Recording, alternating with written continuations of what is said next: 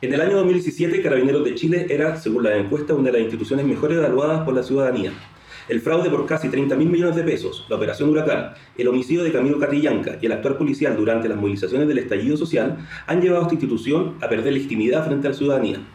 ¿Qué soluciones pueden haber para tener una policía que entregue nuevamente seguridad y confianza a la ciudadanía? ¿Y qué nos entrega el borrador de la nueva constitución para resolver este problema? Estas y otras interrogantes las responderemos en el quinto capítulo de Se dice de mí, el podcast constituyente producido por el Centro de Estudios de Conflicto y Cohesión Social, COES.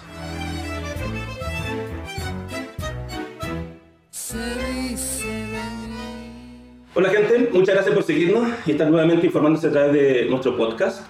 El tema a conversar hoy tiene que ver con la relación entre las policías y la ciudadanía, como también qué dice el borrador de la nueva constitución sobre las policías y seguridad pública. Y para eso quiero presentarle a nuestra primera experta no convencional, Macarena Orchard. Muchas gracias por venir, Macarena. Muchas gracias a ustedes por la invitación. Macarena es investigadora adjunta de la línea Conflicto Político-Social de COES, doctora en Sociología por la Universidad de Nottingham del Reino Unido y licenciada en Sociología por la Universidad de Chile. Ha realizado docencia en diversas universidades y en su tesis doctoral analizó el fenómeno del respeto con el objetivo de contribuir a la comprensión de la experiencia de la desigualdad en la sociedad chilena. Así también es la investigadora responsable del proyecto de investigación Legitimidad de Carabineros, Violencia, Derechos Humanos y Control Social 2021-2022. Bueno, y a mi otro lado nos acompaña Paz Irarrázaval, abogada y doctora en Derecho de King's College London. Sus áreas de interés son la justicia e igualdad y temas relacionados al orden público. Actualmente se desempeña como académica en la Escuela de Derecho de la Universidad de Chile y se encuentra desarrollando un proyecto Fondesit titulado Igualdad y Control Policial de Trabajadores Callejeros en Chile. Análisis de la justicia del sistema legal del espacio público. Muy agradecido que esté acá. Hola, gracias a ustedes por la invitación. Y como siempre, que les habla Alfredo Menéndez junto al gran Diego San Doval en los controles. Macarena, eh, no sé si coincides con el anunciado con que comenzamos el programa de hoy sobre la pérdida de legitimidad de la ciudadanía en la policía chilena, así como también lo han sufrido otras instituciones chilenas. Sí, coincido. O sea, tú nombraste la legitimidad y nombraste la, la, confianza también. El hecho de que la confianza en Carabineros ha venido bajando en el tiempo es un hecho, lo muestran las estadísticas. Carabineros solía ser una institución que generaba mucha confianza en la ciudadanía. Hoy en día sigue siendo de las mejor evaluadas porque igual en general las instituciones en Chile están muy mal evaluadas, pero ha bajado en el tiempo. A la vez es interesante observar que se viene recuperando después del estallido social, porque luego el estallido social hubo como un declive muy fuerte en la confianza y hoy está mejorando en términos relativos con ese momento, pero en general vemos una crisis de confianza que es interesante, digamos, eh, analizar y también vemos un problema de legitimidad, que no solo se aplica a carabineros, sino que a las instituciones en general. Hoy en día está como en entredicho la legitimidad de las autoridades en general en, la sociedad chilena. ¿Y a qué se debe esta pérdida de confianza y legitimidad? Hay varios factores que podríamos analizar. En el caso de la confianza, obviamente todos los casos de corrupción, por ejemplo, que tú mencionaste, son muy relevantes en esta pérdida de confianza. Y también en el caso, por ejemplo, pensando en el estallido social, todas las problemáticas asociadas a violaciones de derechos humanos, por ejemplo, también han generado una merma en la confianza. Pero en el caso de la legitimidad, la, legitimidad es bien interesante como concepto. Podríamos tratar de definirlo un poco quizás pensando en, los espectadores. En general, cuando hablamos de legitimidad, estamos hablando de pensar que quien ejerce autoridad tiene el derecho a ejercerla. Y en ese sentido, eh, tú también consideras que debes obedecer a esa autoridad. ¿ya? En ese sentido, lo interesante de la legitimidad es que genera lo que decimos muchas veces como una obediencia voluntaria. Yo considero que tú debes ejercer autoridad y por ende yo estoy dispuesto a obedecer. ¿ya? Y en ese sentido lo que en general muestra la literatura y también muestran los estudios es que hay ciertas cosas que garantizan o facilitan que las personas obedezcamos a una autoridad y la consideremos legítima, ¿ya? En el caso de Carabineros, por ejemplo, está el tema de la, por ejemplo, la eficacia. Si yo considero que Carabineros ejerce su función y que en ese sentido, de hecho, es efectivo, por ejemplo, en controlar el delito, que es una de las funciones esenciales de las policías, evidentemente mi legitimidad, la, mi percepción de legitimidad también va a mejorar. Pero hay un otro elemento que de hecho es más importante que la eficacia y que en las últimas investigaciones están destacando mucho, que es lo que llamamos la justicia procedimental, que tiene que ver con observar que los procedimientos que siguen las policías son justos, que no, que no discriminan, por ejemplo, que son imparciales y que además tratan con respeto y dignidad a los otros, lo que también, eh, o a nosotros mismos, lo que llamamos la, la justicia interaccional o la justicia del trato. Y lo que observamos en general es una percepción eh, de, que la, eh, de que las policías no siempre son justas en términos procedimentales y en términos de sus interacciones con los otros, de que discriminan, de que no son siempre eh, imparciales. Y eso está generando una merma en la legitimidad. Hablaste de la eficacia si lo entendí bien, tiene que ver con menos con el resultado de eh, el actuar policial. Ya, pero lo que más eh, era relevante para las personas era el procedimiento, el, nos da lo mismo cómo yo llego a esta eficacia. Exacto, tal cual, lo dijiste súper bien, tiene que ver con eso. No da lo mismo cómo se logran los resultados. Entonces, hoy en día tenemos la impresión, en general las personas, de hecho lo muestran los estudios, eh, hay una sensación, hay dudas con respecto a la eficacia. En algunos temas es muy obvio, como por ejemplo el control del narco, por ejemplo, hay ciertos temas que para la ciudadanía son muy sensibles, donde hay dudas de si las policías están logrando cumplir su rol pero además es importante el cómo se hace. y, la sensación, la impresión de que eh, las policías pueden ser discriminadoras, por ejemplo, es una percepción que está muy fuerte, o, la idea de que las policías pueden eh, generar, por ejemplo, abuso de, en el uso de la fuerza, por ejemplo. Eso también es una percepción que eh, genera, obviamente, más la legitimidad. Y dentro de este mismo vínculo, ¿qué crees tú entre carabinero y ciudadanía? ¿Qué es lo que más se fija la ciudadanía para restaurar la confianza? Dentro de este mismo procedimiento, como que sea respetuoso a los derechos humanos, por ejemplo, eh, que, sea, que no sea desigual. ¿Cuáles son, dentro del análisis que han podido hacer ustedes, cuáles son los puntos que más valora la ciudadanía para volver a tener confianza en la policía chilena? Es súper interesante la distinción que tú mismo hiciste, porque una cosa es hablar del respeto a los derechos humanos, en ese sentido es como esperar que a todas las personas se les trate de manera digna, y luego está el problema de la desigualdad, es decir, la constatación de que hay ciertas personas a las que se les trata mejor que a otras. Ambos elementos son especialmente complejos para la ciudadanía, pero en mi lectura el tema de la desigualdad en el trato de la sociedad chilena es un tema que se ha vuelto muy complejo y muy sensible a la población, no solamente en el caso de las policías, sino en general en la experiencia de la desigualdad en la sociedad chilena la impresión de que hay personas que son tratadas mejor que otras es algo que cala muy hondo en la experiencia ciudadana y genera y es parte del malestar. De hecho, en, mi lectura es una de las variables, obviamente solo una, que también explica el estallido social, que nos hace estar hoy día hablando de esto de un cambio constitucional. Perfecto. Paz. Te quería hacer una pregunta sobre la misma nueva constitución que está en camino. ¿Qué cambios crees tú que tiene que haber esta, esta nueva constitución en materia de seguridad y la formación policial para, darle un rol más democrático y legítimo al actuar de carabineros? Hay un intento súper explícito del constituyente de hacerse cargo del problema de, legitimidad. Eh, y yo creo que se ve en, varias cosas. Yo creo que lo primero fue tratar de separar a carabineros de la Fuerza Armada. O sea, como crear dos instituciones distintas, con lógicas distintas, con roles completamente distintos.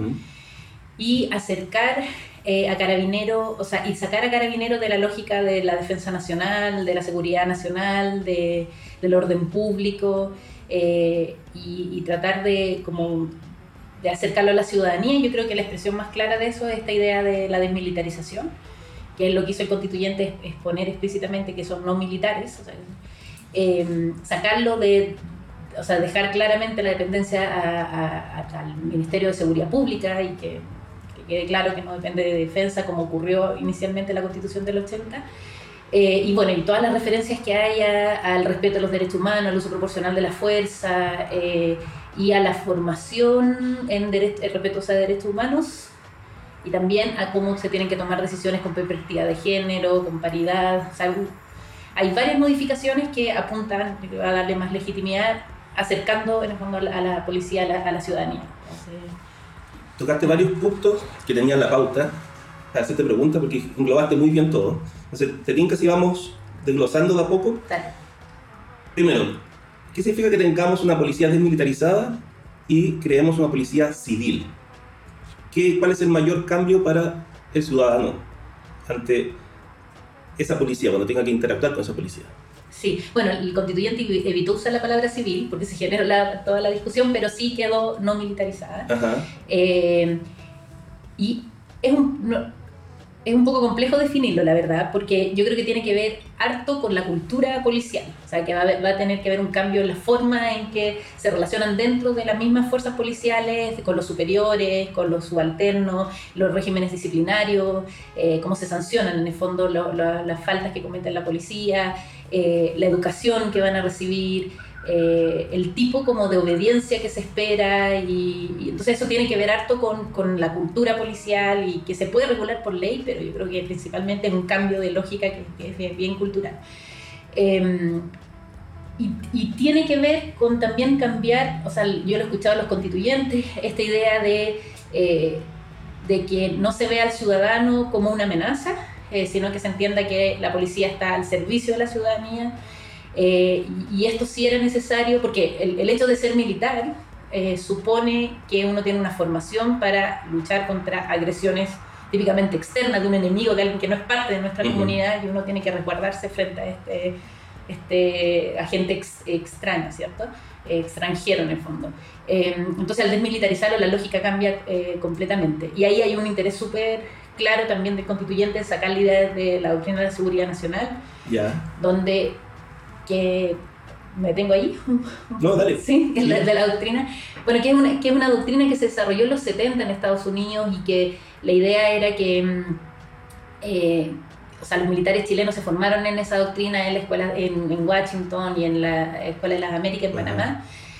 Y la idea ahí era eh, prepararse en el contexto de la Guerra Fría contra, el, contra el comunismo que podía amenazar desde afuera, desde los extranjeros, pero, pero también las amenazas internas, que eso podían ser los mismos ciudadanos infiltrados o, o que se en el fondo tuvieran el, enemigo interno. El enemigo interno, ¿cierto? Entonces, la, eh, inicialmente la Constitución del 80 está esta idea que el ejército y la policía tenían que actuar de manera conjunta para evitar este enemigo interno, la policía principalmente con el enemigo interno. Entonces, toda esa lógica en el fondo se quiere dejar atrás, primero porque no se utiliza la palabra seguridad nacional en toda la Constitución, y en segundo con esta idea de desmilitarización. Entonces, ahí la idea es realmente acercar a, la policía a los ciudadanos. Y la verdad es que un poco tocando los puntos que señalaba, ¿cierto? Que la idea de la eficacia, por ejemplo, o sea, como yo lo entiendo, es que la única forma en que la policía sea eficaz es eh, contando con la colaboración de los ciudadanos y con la confianza de los ciudadanos. Así que si lo estamos mirando desde el punto de vista de combatir la delincuencia, la única forma en que pueda realizar ese rol es si es que la víctima tiene confianza y es capaz de acercarse a la policía y contar lo que pasó, que los testigos también lo hagan, que se pueda organizar con la comunidad para tener estrategias como colectiva. Eh, y, para eso es necesario, o sea, para eso, para que sea eficaz, yo creo que contribuye a la desmilitarización. Entonces, ayuda a la legitimidad también en el sentido de, de, de, eficacia. Y en esta nueva relación, digamos, de cambiar una policía más disciplinadora, perdón si no escrito esa palabra, pero encuentro que es la, la que explica mejor, ante una nueva policía que será garante de derechos. ¿Cómo, se, ¿Cómo eso cambiaría para ti en la Macarena, en la relación entre ciudadanía y policía en, el mismo trato, y cómo no solamente la policía ve al enemigo interno, como decía Paz, no al, al ver, cómo la ciudadanía vería a, policía, a las policías nuevamente eh, como alguien que si fuera como protector de tus derechos. O sea, ese cambio sería crucial, o sea, si eso efectivamente se, se, se lograse, digamos, obviamente el vínculo con la ciudadanía mejoraría. Ahora, es súper desafiante, en ese sentido recojo lo que decía Paz y un tema que, que a mí me, me, parece muy interesante mencionar, que es que Obviamente estamos hablando de cambios en la Constitución, pero muchos de esos cambios presuponen cambios culturales, como bien eh, decía Paz. De hecho, estamos hablando también de cambiar la cultura interna de la institución policial y, en el caso de los temas de legitimidad, hablar de eh, cambios culturales, de cómo eh, los propios policías se relacionan con la ciudadanía. Y la pregunta es, cómo generamos esos cambios culturales y si la Constitución de alguna manera puede generar esos cambios culturales y si bastan en el fondo con, con, los cambios constitucionales. Me parece como un debate como un debate muy interesante de plantear, en el fondo observar cómo uno se pregunta hasta qué punto eh, el poner o no poner ciertos elementos de la Constitución realmente va a generar un cambio en las conductas o en los modos en que, por ejemplo, un policía interactúa con, eh, con por ejemplo, jóvenes populares. Eh, sabemos que en general, eh, por ejemplo, eh, los jóvenes de clase baja o los jóvenes de sectores populares son los jóvenes que más se sienten o se perciben como discriminados, por ejemplo, por, por las policías. Entonces, ¿cómo tú generas ese cambio, que obviamente ayudaría a dotar de confianza a, la, a, la, a, la, ciudadanía, a partir solamente de lo que pasa en el texto constitucional. Yo siento que ese es uno de los desafíos más importantes que tenemos actualmente como sociedad. O sea, la, la constitución no da el marco, pero en el fondo hay que hacer cambios culturales que son... ¿Tienes esperanza en este acuerdo político para modificar eso? Yo tengo esperanza en el cambio político. Eh, yo veo que hay conversaciones muy necesarias que se están dando eh, y creo que en ese sentido sí, eh, hay, hay, hay, signos positivos. Yo de hecho leí el, el, la parte del borrador que refiere a policía, que es bastante breve, pero que de alguna manera, bueno, Paz lo sintetizó muy bien, resume estos principios y yo veo que los elementos como más relevantes, al menos relevantes para esta conversación, están presentes. Uh -huh. en ese sentido sí. Eh, pero también creo que hay desafíos gigantes que, como digo, no necesariamente se van a resolver solamente con el cambio de la constitución. Y pongo un ejemplo, acá voy a citar los, los trabajos de Claudio Fuentes, que es un, un, cientista político que ha trabajado en todos los temas de policía, Y Claudia Fuente siempre ha dicho, si uno quiere, por ejemplo, reformar a las policías, uno necesita tener la colaboración de las propias policías. En el fondo tú no sacas nada con reformar eh, solamente un texto sin involucrarlas a ellas, en el fondo, si ellas no ven ese cambio como beneficioso. Yo creo que eso es muy complejo, cómo contar con la colaboración de las propias policías para generar estos cambios que redundan finalmente en, eh, en, en, una mejor vinculación con la ciudadanía. Y, perdona, ¿puedo decir algo respecto a eso de el tema de la colaboración para hacer las reformas y, el problema yo creo que hemos tenido en Chile es que, que Carabinero lo interpreta como una amenaza a esa, esa reforma, entonces como, eh, como algo que va a quitarles privilegios o, algunos estatutos en el fondo que ellos valoran mucho. Eh, y la verdad es que, claro, yo creo que desde el punto de vista policial debiera verse con buenos ojos una reforma por, para poder aumentar la legitimidad y la eficiencia y, o sea, la eficacia en, sus, funciones pero claro, es difícil tener esa conversación para empezar, como que les conviene en el fondo, que es algo no contra ellos necesariamente. Claro, en el fondo a las propias instituciones y a las propias autoridades les conviene ser vistas como legítimas. En el fondo, eh, ejercer una función sin legitimidad es muy costoso. Si las personas no obedecen porque te consideran legítimo, solamente van a obedecer vía, por ejemplo, coerción.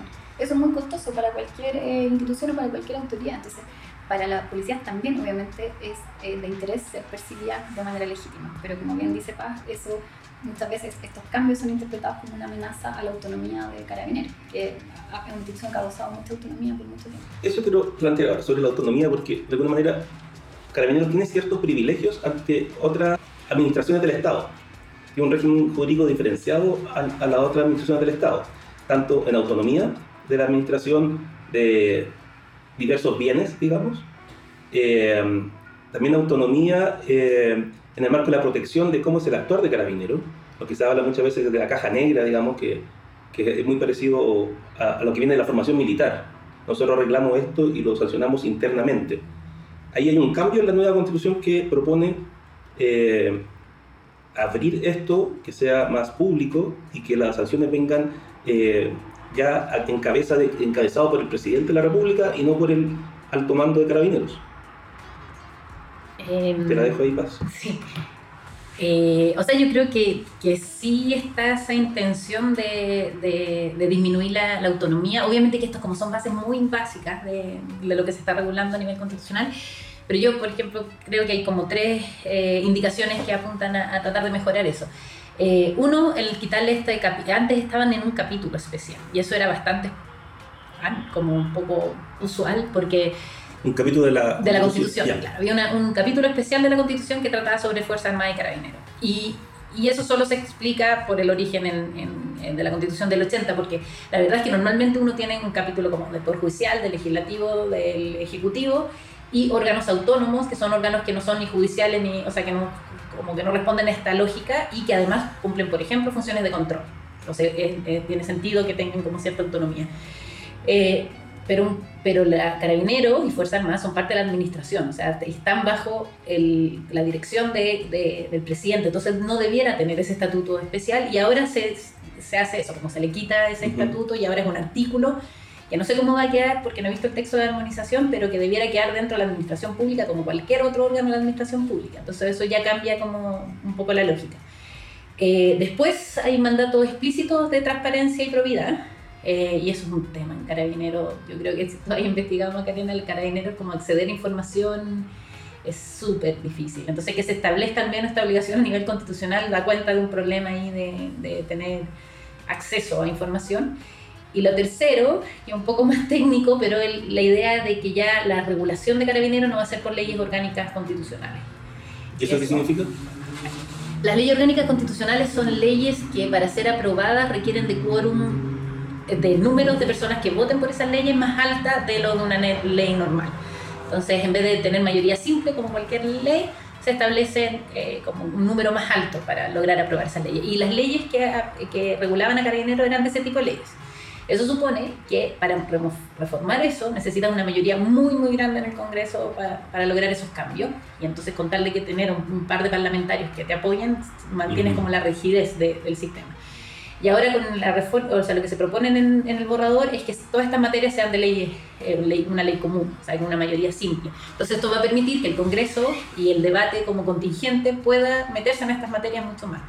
Entonces, todas las materias que están reguladas en leyes orgánicas constitucionales, que tenían que ver con desde temas de educación, de los escalafones, de jerarquías, de todo eso, ahora va a poder modificarse con mayor facilidad y obviamente que eso le, va a quitar como este carácter más cerrado que entonces, al menos yo veo esos tres intentos dentro de...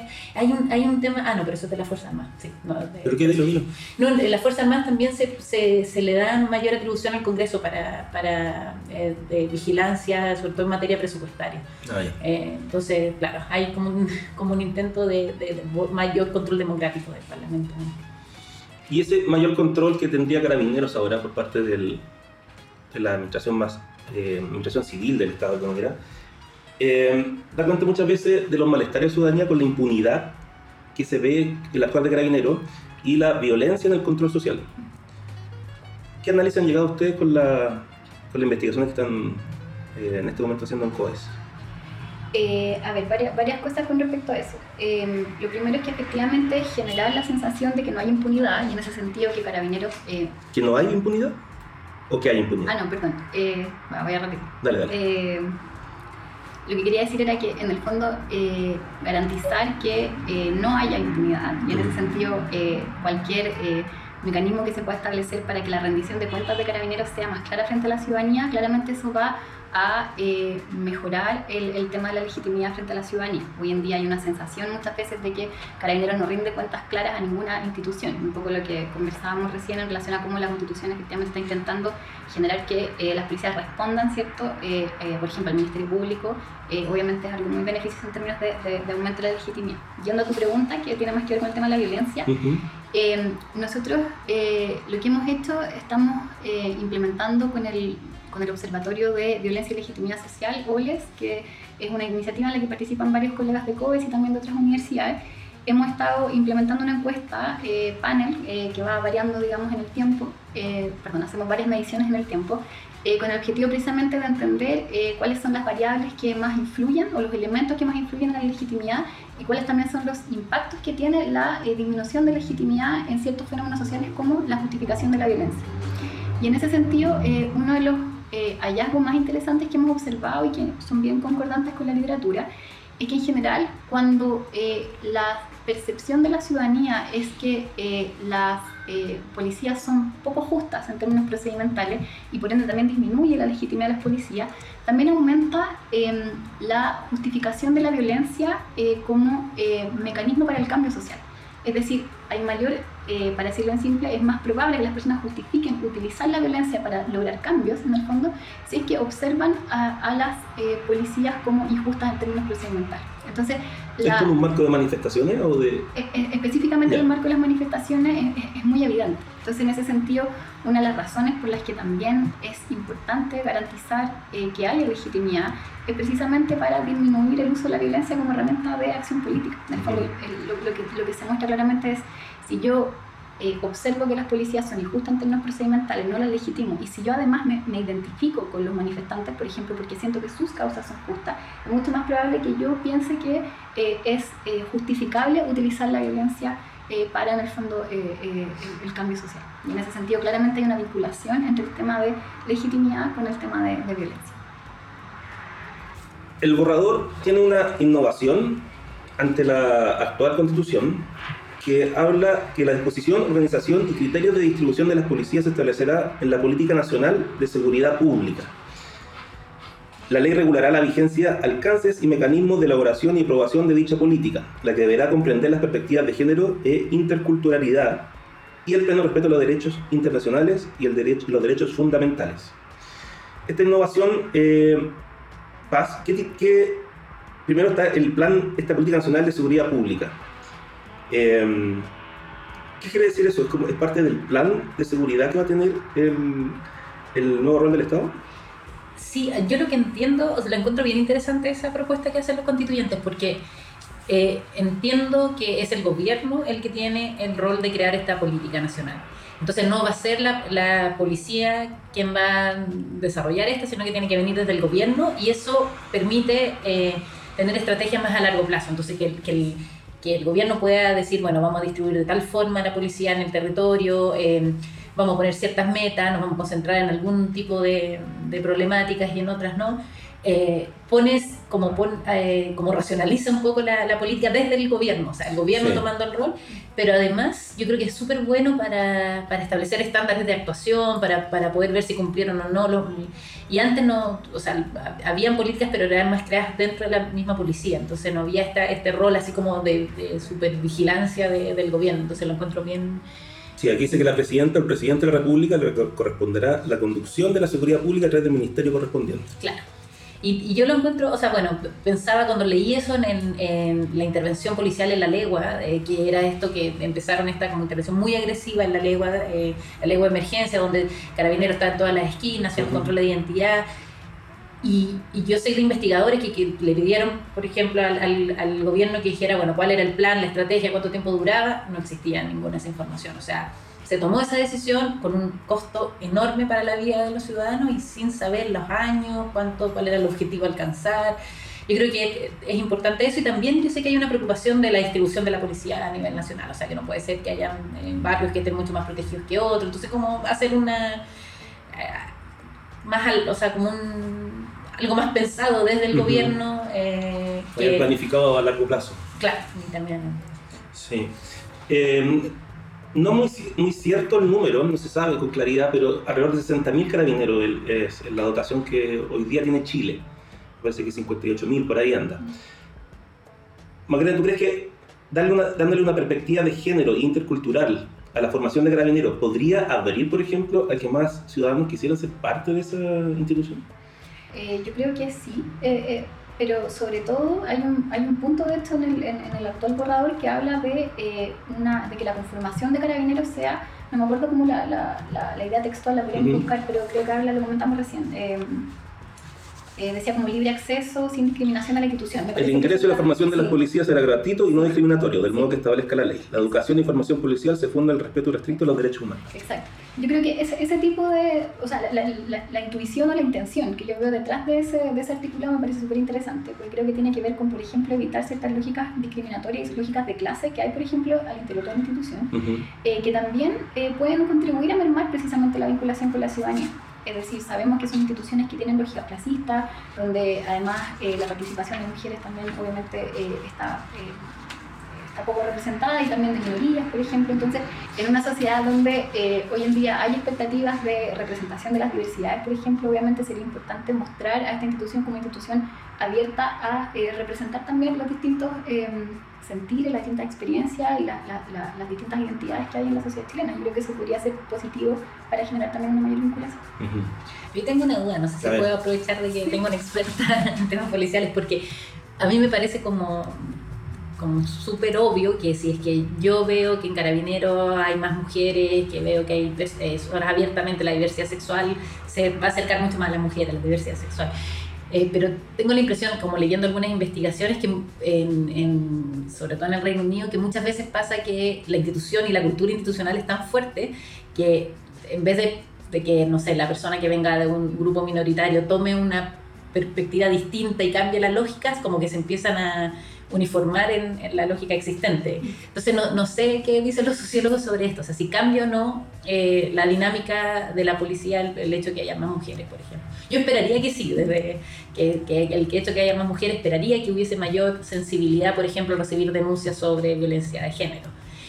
Eh, pero creo que no necesariamente las investigaciones sociológicas han mostrado eso, que muchas veces se terminan como asumiendo como un carácter más autoritario que tenga la institución o de desconfianza. Claro, es súper interesante el punto que estás tocando, porque en el fondo el que yo pertenezca a una cierta categoría de identidad, por decirlo así, o el hecho de que yo sea mujer o hombre, etcétera, no, no, no significa que yo automáticamente voy a como luchar por que los derechos de las personas como yo sean más respetados en una cierta institución. Por eso el tema de la formación es tan importante, que es lo que sí también está tocando el protocolo. Entonces no solamente un tema de conformación, sino también de eh, exponer a los policías a formación cultural, a educación explícita en los temas de eh, respeto a las diversidades, respeto a los derechos humanos, eh, no sexismo, etc. O sea, hay muchos, muchos de las denuncias más horribles, yo me estaba acordando ahora, por ejemplo, en el marco del estallido social, como recordar que hubo obviamente denuncias de uso de violencia muy desproporcionado, pero también yo recuerdo todas las denuncias en torno a violencia sexual, por ejemplo que son em, procedimientos obviamente no ajustados a protocolo, pero además donde la violencia se utiliza eh, como castigo, no solamente como, eh, como control, sino como castigo del otro, y además eh, vinculado a estereotipos de género muy evidentes. Entonces, esos son problemáticas culturales que están enquistadas en la institución, y eso no se resuelve solamente con un tema de mayor representación, podría hacerlo, pero yo creo que aquí el punto de la educación es, clave. y, yo creo que en ese sentido la, la, perspectiva de género tendría que estar obviamente en la formación política. Paz, te quiero llevar a tu lado más abogadístico y que eh, analicemos ciertos artículos de la nueva borradora, ¿te parece? Hay un tema que está dando vueltas, eh, que ha echado harto polvo en las discusiones, que tienen que ver con los estados de excepción. Se eliminó el estado de emergencia en el, en el nuevo borrador y quedaron tres tipos de estados de excepción. Sitio, estado de sitio, estado de catástrofe asamblea. y estado de asamblea. Explícanos todo. Explícanos sobre qué significa cada estado de excepción eso y em, cuál es la gracia, cuál es la figura nueva de eliminar el estado de emergencia y si vendría algún otro estado o dentro de esos tres estados a reemplazar lo que era el estado de emergencia. Es una pregunta muy polémica, eh, la verdad. Eh, a ver, pero primero el, el, estado de asamblea, que es como el más grave, es en caso de conflicto armado internacional. Internacional. O sea, guerra exterior, eso es el, el estado más grave que el estado de asamblea. Después el estado de sitio es cuando hay conflicto armado interno, eh, una guerra civil, o sea, estamos con armas en el fondo de los dos lados. Eh, y el estado de catástrofe eh, lo que define la Constitución hace referencia a calamidad pública. Entonces, ¿qué se entiende por calamidad pública? Eh, queda un poco abierto, pero lo que se ha entendido antes son catástrofes naturales, típicamente. O sea, cuando han habido terremotos, aviones, claro. Em, y la que se elimina, entonces, es el estado de emergencia, que era para grave alteración al orden público o un grave daño para la seguridad de la nación.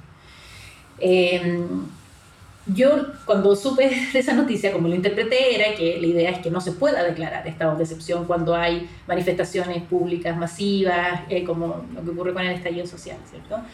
Eh, que tiene una lógica, o sea, que, que estaría, yo encuentro justificado, en, mi opinión, es que porque el estado de excepción constitucional, o sea, lamentablemente no hemos acostumbrado a vivir bajo estado de excepción constitucional, pero no debiera ser así porque es una situación extrema. O sea, los estados de excepción constitucional lo que hacen es poner en paréntesis lo, eh, la vigencia de los derechos fundamentales. O sea, permite un estado de excepción de que se suspendan los derechos fundamentales. Entonces, los limita. Claro, suspende algunos, los limita a otros, pero el problema es, que te saca de un estado democrático donde vivimos bajo derechos fundamentales, donde los tribunales están ejerciendo controles, y porque están la gravedad de la situación es que se permite esta, esta excepción. Entonces, a mí me parece que deberían ser cosas tan extremas como una guerra exterior, lo que permita suspender los derechos fundamentales y que la policía debiera ser capaz de enfrentar cuestiones como eh, protestas masivas en un Estado normal, constitucional en el fondo, con, con, todas las facultades que quiera, si quieren una unidad especializada de orden público, no sé, pero que sea dentro del, mar, del margen como eh, democrático, ¿cierto? Es muy raro, yo creo que ya nos acostumbramos a esta normalidad de tener estados de excepciones, o sea, vivimos en estados de excepción constante en los últimos años y eso yo creo que es una normalidad desde el punto de vista de un Estado democrático de derecho. que, que, escuché a, un eh, convencional un poco tratando de defender el proyecto. Eh, nombre, nombre. ¿Nombre? Sí. A Churra, dijo. Ignacio Churra. Salió hablando en la tele de que, que en verdad en el estado de eh, o sea, en el estado ahora de, catástrofe. se podía entender incluido lo que antes se entendía incluido en el estado de emergencia. Eh, en estricto rigor, podría ser, si es que el legislador así lo, lo, determina después, o sea, que cuando se dice la ley que regule los estados de excepción, dé una interpretación a calamidad pública muy amplia, pero yo creo que distorsiona el sentido de un estado de excepción. O sea, yo entiendo de dónde viene esa propuesta de Achurra, porque desde como defender de que en verdad acá no va a quedar mm. un caos y que la policía sí va a tener facultades y todo. Eh, y por eso yo creo que trata de decir tranquilos, que esto todavía no está definido, eh, pero para mí sería un retroceso, en el fondo, que, no, que en la ley se estableciera un estado de calamidad pública tan amplia que, que podríamos cubrir lo mismo que se cubría con el estado de emergencia. Sí. Y ahí lo importante es entender de que la policía debiera ser capaz de controlar este tipo de, actuaciones en un estado eh, de derecho ¿En estos tres estados las Fuerzas Armadas aplican o quedan fuera? Bueno, ese es un cambio súper importante, que, que el, el, estado de calamidad eh, y de, o sea, de catástrofe eh, ahora quedaría en mando de una autoridad civil que nombraría el presidente. Antes sí, eran siempre que un, alguien del ejército. Ahora sería una institución civil. Entonces igual sería un estado más moderado, sí, que a lo que existía anteriormente. Y estaría más, ahí también se crea una comisión como parlamentaria para supervigilar esto. Eh, entonces quizás uno cree que es un estado más suave, pero yo creo que lo importante, o sea, en mi opinión es que lo importante es que los estados de excepción sean excepcionales, o sea, para cuestiones realmente graves. Ya, y por último, para bajar el último artículo que te quiero pedir es, bueno, que se llama el artículo 9, pero no sé cómo va a quedar en el, en el definitivo, es el derecho a vivir en entornos seguros y libres de violencia. Es deber del Estado proteger en forma equitativa el ejercicio de este derecho a todas las personas a través de una política de prevención de la violencia y el delito que considerará especialmente las condiciones materiales, ambientales, sociales y fortalecimiento comunitario de los territorios. Bien amplio. ¿Qué quiere decir este nuevo artículo? Difícil, es un artículo difícil. Em, a ver, yo creo que abre una discusión enorme. Eh, eh, porque hay un sentido en este artículo que yo creo que es más, podría ser un poco más pacífico cuál es la obligación del Estado. Por ejemplo, que se reconoce en otra parte de la Constitución que tiene que ver del borrador eh, con un derecho a vivir en un entorno libre de violencia de género. O eh, de que los niños, niñas y adolescentes tengan este derecho a vivir en un ambiente libre de violencia.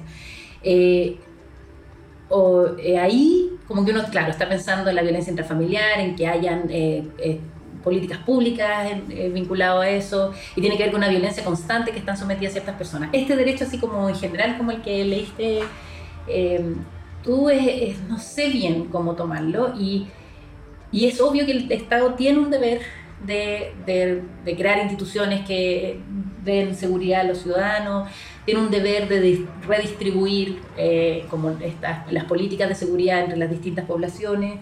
Em, pero el hecho de que sea un derecho, a mí me, me, cuesta y me genera un poco de inquietud, porque hay un debate que se ha dado en Europa, por ejemplo, sobre este derecho a la seguridad, que es como exigirle al Estado eh, que tome ciertas medidas que podrían entenderse como restricciones a derechos, a libertades sobre todo. Solo una cosa, como agregar respecto a esto, esta discusión sobre el derecho a vivir en, en entornos seguros y libre de violencia, la otra duda que a mí me genera, ¿por qué es necesario tener este metaderecho? En el fondo, y no es suficiente con el derecho a la libertad individual, seguridad personal, derecho a la vida. Eh, entonces, por eso me parece también complejo, porque acá generalmente los, los derechos siempre están en conflicto y uno eh, tiene que tratar de hacerlos dialogar de la mejor forma. Eh, y acá sugeriría, como, surgiría, surgiría como meta derecho que, que, transforma un poco más compleja la discusión, pero quizás un poco técnica de cómo se va a debatir esto en, en, los tribunales, pero a mí también me, me genera ciertas dudas cómo se desarrolla eso. Excelente. Bueno, para cerrar esta primera parte, va a ser la última pregunta, pero la responda así bien conciso. Tú algo me dijiste ya, Macarena, que eso tiene que ver con la esperanza que tienen puesto ustedes en este acuerdo político y qué tan importante eh, va a ser tener una nueva constitución que empuje estos cambios. Esperanza, paz, paz y esperanza. es la parte emotiva del podcast. Ya, sí, perdona. Ya. Y voy a decir si rechazo o apruebo.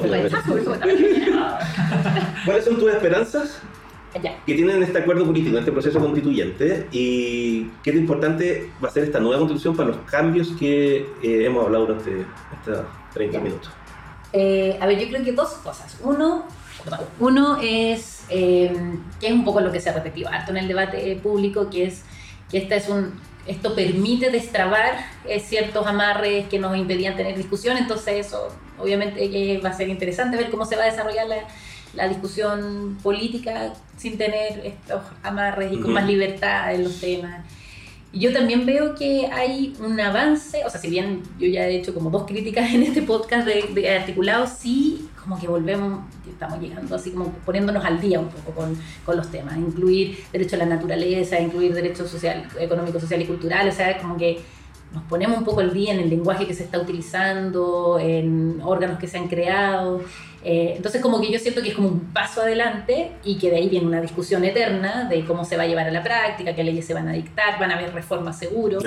Eh, pero como que mueve mucho la discusión, o sea, como eh, se pega un salto y bueno, sigamos discutiendo miles de cosas complejas, pero ya como, nos pegamos una madurez en, en, términos constitucionales y sin las restricciones para poder discutir con más libertad todos, estos temas que son complejos y son súper Más que un cierre a, este proceso, es un inicio que sigue todo esto. Es un inicio, sí, pero con una base como más actualizada, o sea, un poco más sofisticada. ¿Tú, Macarena? Yo tengo mucha esperanza en el proceso. Creo que el proceso ha sido muy difícil, va a seguir siendo difícil. Y estoy de acuerdo en que en ese sentido quizás lo que viene ahora es más un inicio que un final. Eh, pero yo no dejo de pensar en lo increíble y el privilegio de alguna manera que como sociedad estemos discutiendo de manera democrática y abierta el entramado constitucional de nuestra sociedad. Yo no, no dejo de sorprenderme sobre ese hecho y ese solo hecho a mí me genera mucha esperanza. O sea, veo, como tú decías, temas muy, muy relevantes, muy, muy modernos en el fondo que están, están siendo presentes. Por ejemplo, menciono el tema del derecho a los cuidados, por ejemplo. A mí me parece un tema central, a mí como, como mujer, mamá también me parece un tema crucial, lo, lo veo presente junto con tantos otros temas y en ese sentido me, me, provoca esperanza. Yo sé que va a ser muy difícil, eh, creo que además el plebiscito, eh, actualmente estamos en un empate técnico entre la prueba y el rechazo, aunque obviamente con mucha incertidumbre, eh, pero, pero creo que, que, lo que viene es esperanza. Bueno, ahora continuamos con la actualidad de la semana. ¿Han emitido su voto, señoras y señores convencionales?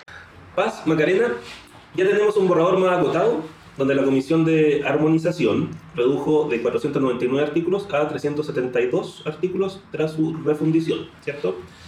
También en la discusión de enmiendas se estableció un quórum de cuatro séptimos como norma permanente para tramitaciones futuras de reformas constitucionales. Eh, la Comisión de Normas Transitorias también definió el calendario electoral. Por ejemplo, se aprobó una indicación que propone que el 2024 se convocarán elecciones para escoger a las y los representantes en la Asamblea Regional, alcaldes y concejales. También esta propuesta señala que el periodo presidencial del actual presidente Gabriel Boric durará hasta el 11 de marzo del 2026 y las elecciones presidenciales eh, se realizarán el noviembre del 2025. Pero ustedes, ¿Dónde pusieron el ojo y qué nos traen para compartir de la última semana de este proceso constituyente? Perfecto. Eh, Súper interesante todo lo que mencionaste, creo que fueron unos días de muchos hitos, em, pero yo como buena socióloga miré las encuestas. Eh, me pareció súper interesante que eh, apareció la encuesta CEP, que muestra un poco cómo está el clima país en relación a la Convención Constitucional. Em, y un dato que me llamó la atención es que la CEP siempre nos presenta datos comparados y ahí se, se, se, muestra en el fondo que en diciembre del 2019, en el fondo poco después ¿cierto? de eh, el, acuerdo ¿cierto? de noviembre, más o menos el 56% de la población pensaba ¿no? que eh, la nueva constitución ayudaría a resolver los problemas del país. Es ¿Cuánto? Decir, 56%, es decir, la, la, mayoría del, del país aproximadamente, obviamente con un margen de error. Eh, y eso cae actualmente a 36% en la, en la, última medición, o sea, un 20% menos. Eh, yo creo que eso eh, muestra... Em, Te hago una, una, pregunta sobre eso. ¿Se le pregunta a las mismas personas que hicieron la encuesta en 2019? No, no son exactamente las mismas personas, pero es, es una muestra representativa de la misma población. Entonces uno sí la puede comparar en términos de tendencia. Perfecto. En ese sentido es una muestra representativa de la, la, la, población chilena mayor de 18 años y en ese sentido lo que observamos es una baja, ¿cierto?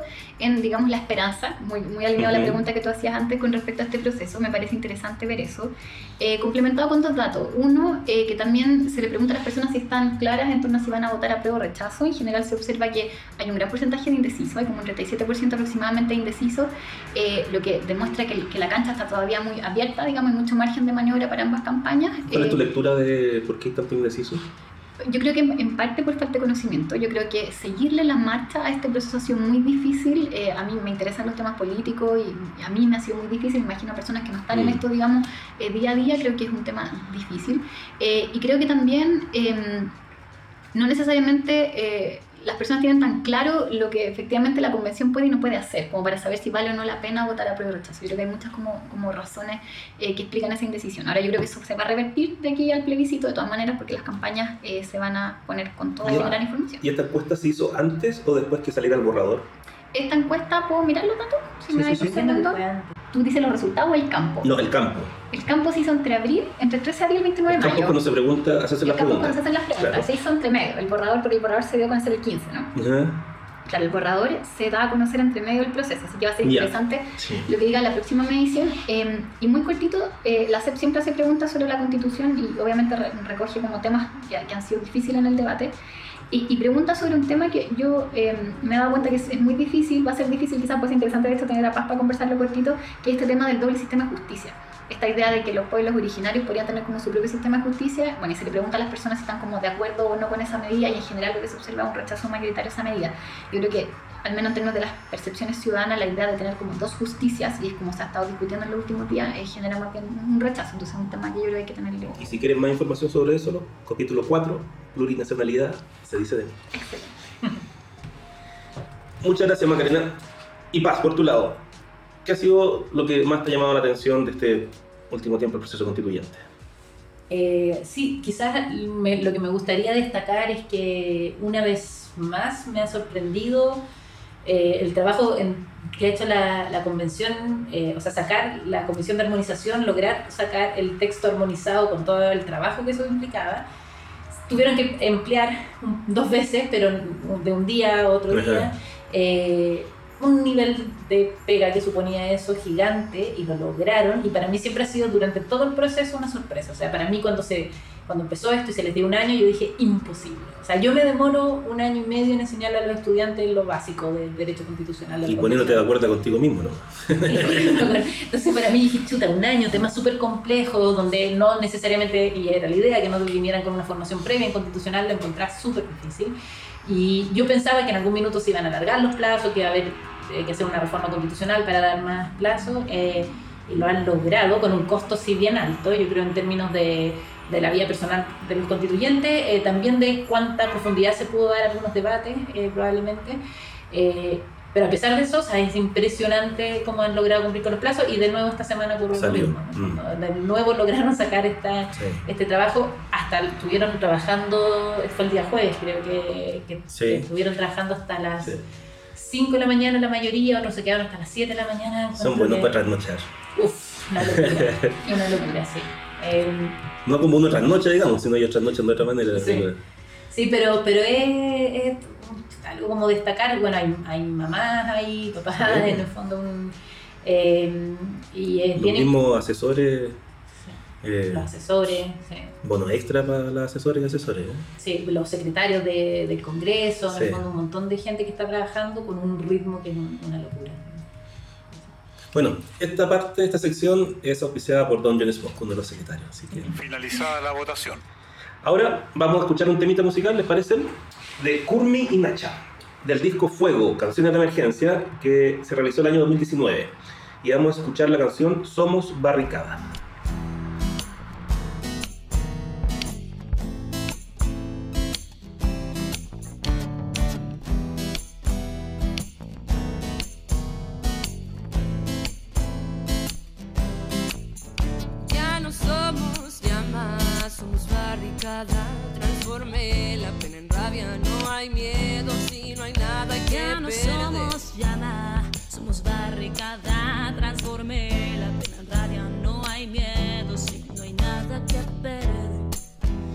Algo que sé es perder, y es cosa de tiempo para que lo pierdas todo también. Así. El miedo perdí también, la gente lo entiende. Estamos despiertos y furiosos con él, con el que nos miente, con los que se ríen en mi cara y nos entregan las migajas del festín.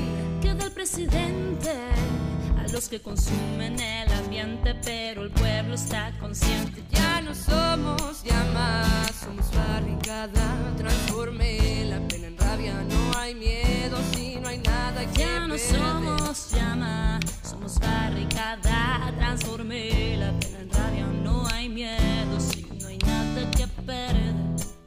Si hay algo que sé es perder, pero nunca pierdo la conciencia del lugar que me vio crecer. Están perros verdes que nos reprimen y disparan y que matan a su gente. Trabajan con él, con el que nos miente, con los que se ríen en mi cara y nos entregan las migajas del festín.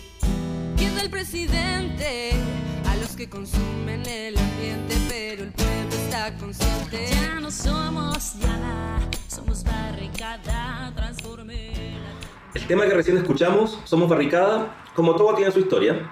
Y la historia de este disco Eh, poco antes del estallido, la cantautora Yorka Pastenes comenzó con un taller de música y letra en Balmaceda Arte Joven, con más o menos 20 participantes, 20 jóvenes. El taller se vio interrumpido por las revueltas en la calle, pero en noviembre del mismo año, eh, reagrupó a sus alumnos y les pidió que escribieran una canción en duplas sobre lo que estaba pasando en Chile en esos días. Y en solo seis días, después de que empezaron a escribir los temas, grabaron y publicaron los nueve temas que, compon- que componen este disco Fuego, canciones de emergencia. Pueden escucharlo por YouTube, también está en Spotify y eh, no sé si tendrá en otras partes, pero ahí ya pueden escucharlo completito. Vamos a continuar ahora con el programa y le daremos paso a la sección Hitos y Condoritos. Bueno, esta sección se trata, por si no han escuchado el podcast, me imagino que han escuchado todos los capítulos de ustedes. Son escuchado. Eh, se trata de que eh, ya llevamos casi un año desde que se empezó este proceso constituyente y eh, que ustedes traigan a colación cuál ha sido como el hito o el mayor condorazo que han visto durante este año que más les llamó la atención, pero a nivel como personal, no así como de agenda pública, "Ah, esto fue muy malo esto fue muy malo, no, a nivel personal lo que más en un momento dijeron, oh, qué bonito esto, o qué significativo, o "Oh, esto nunca había pasado, a experiencia propia. ¿Quién va? Yo pensé en esto y en el fondo ya lo dije, pero lo voy a repetir porque yo siento que para mí una de las cosas más significativas fue cuando vi el tema de los cuidados, el derecho a los cuidados reconocido en la Constitución. Eh, o, o- o vi que en el fondo estaba la intención de reconocer este tema. Eh, como decía antes, como, como mujer, como mamá, eh, eh, que en el fondo he, he- he vivido lo que significa ¿cierto? el tema de los cuidados el- y la falta de reconocimiento que muchas veces tienen los cuidados pienso en esta problemática que sufren muchísimas mujeres eh, y la verdad es que me, me pareció muy, muy significativo, para mí fue muy, muy importante. Y esto fue a través de una iniciativa popular de norma. Sí, además, eh, fue algo que surgió, surgió la ciudadanía, entonces me parece muy, muy importante como reconocer el trabajo de, de cuidadores y cuidadoras. Eh, bueno, muchos, eh, muchas somos cuidadoras y además somos eh, profesionales, trabajamos, pero hay muchas personas que se dedican a cuidar en, en- en jornada completa y, y los cuidadores también tienen derechos, también eh, muchas veces sufren consecuencias complejas por estar solamente dedicados al cuidado de un tercero. Y en ese sentido me, me- me parece un gesto muy, muy bonito también de, de una sociedad que, que cuida, que, que- que entiende la importancia del cuidado, que todos tenemos el derecho a ser cuidados y también los que cuidan tienen Exacto. derecho a ser cuidados. Proteger al cuida- al cuidador pareció muy, muy, muy especial. Bacán. ¿Tu paz? Uy, es difícil elegir eh, un hito. Eh, sí, creo que más un hito que un condorito. Eh, para mí fue súper emocionante cuando vi a la Elisa Loncón asumir como presidenta. Yo creo que sí. Eh, yo creo que ha sido un momento así como más emocionante de como un cambio de quienes estaban en el poder tomando decisiones en nuestro país eh, com- completamente distinto y alguien además súper capaz, como súper preparada, eh, pero que de todas formas desafía como el lenguaje o, o las formas que había a las que estábamos acostumbrados. Entonces esa yo creo que fue la parte como más emotiva eh, para mí, verla asumir el cargo. Y, y después, eh, de hecho, bueno, me junté con una amiga a tomar un whisky, a celebrar. celebrar por ese hito, para- por, el, por la imagen, por lo que significaba para nuestra, como la forma en que se ha desarrollado la política en Chile. Muchas gracias por ambas experiencias. ¿Les parece que ahora le demos voz a la calle y pasemos a ¿Qué dice mi gente? Bueno, generalmente esta sección, los primeros cuatro capítulos que llevamos hecho, se trataba de que alguien mandaba una pregunta de la calle, iba volando con la grabadora y entraba al ex congreso y dos, tres, cuatro eh, constituyentes le respondían la pregunta en particular a esta persona y eh, la dábamos a conocer aquí en el, en el programa. Pero hicimos una continuación de este ejercicio esta vez, que fue llevar las respuestas de vuelta a las personas que habían hecho esta pregunta, ¿ya? Para ver su opinión de cómo habían resuelto los constituyentes y las constituyentes su, sus preguntas. Eh, así que el primer programa empezamos escuchando a Víctor, ¿ya? quien en el primer episodio preguntó sobre qué sucede si ganaba en el plebiscito por septiembre la opción rechazo o la opción apruebo. Luego de escuchar las respuestas de los cuatro constitu- constituyentes, eh, Víctor nos mandó el siguiente mensaje. Bueno, me pareció clara la, respuesta de los señores constituyentes. Eh, tendríamos que lo posible es aprobar la nueva constitución para que cambien la- las cosas, po. porque como me dejan claro de que de lo contrario estaríamos con la misma constitución del año 80, no cambiaría nada la situación, por lo tanto, eh, pues vamos a votar, bueno, la mayoría yo pienso que tendría que ser aprobado, que sería lo correcto. Ese fue el comentario de Víctor a la respuesta de, si no me equivoco, fueron cuatro los constituyentes que respondieron esa vez.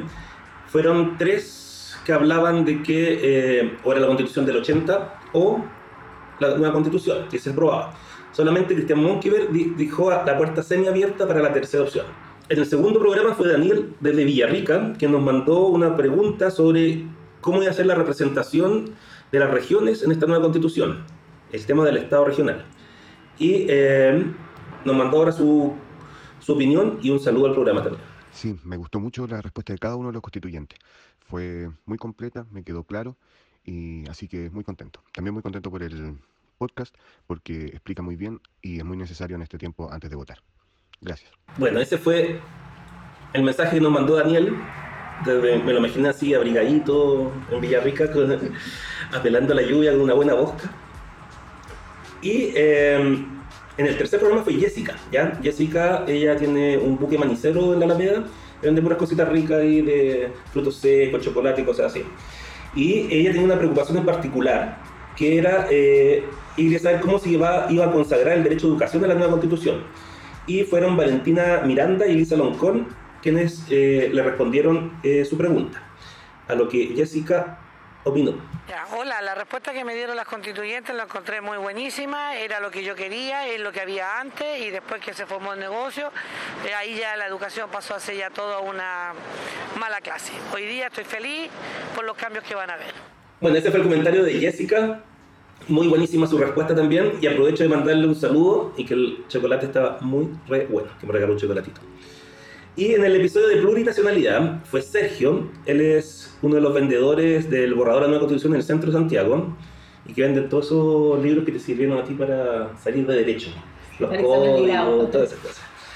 Eh, y él les pidió a, la, a la y los constituyentes que, le- a los constituyentes que le clarificaran el término de plurinacionalidad y las consecuencias que esto traería para el Estado chileno.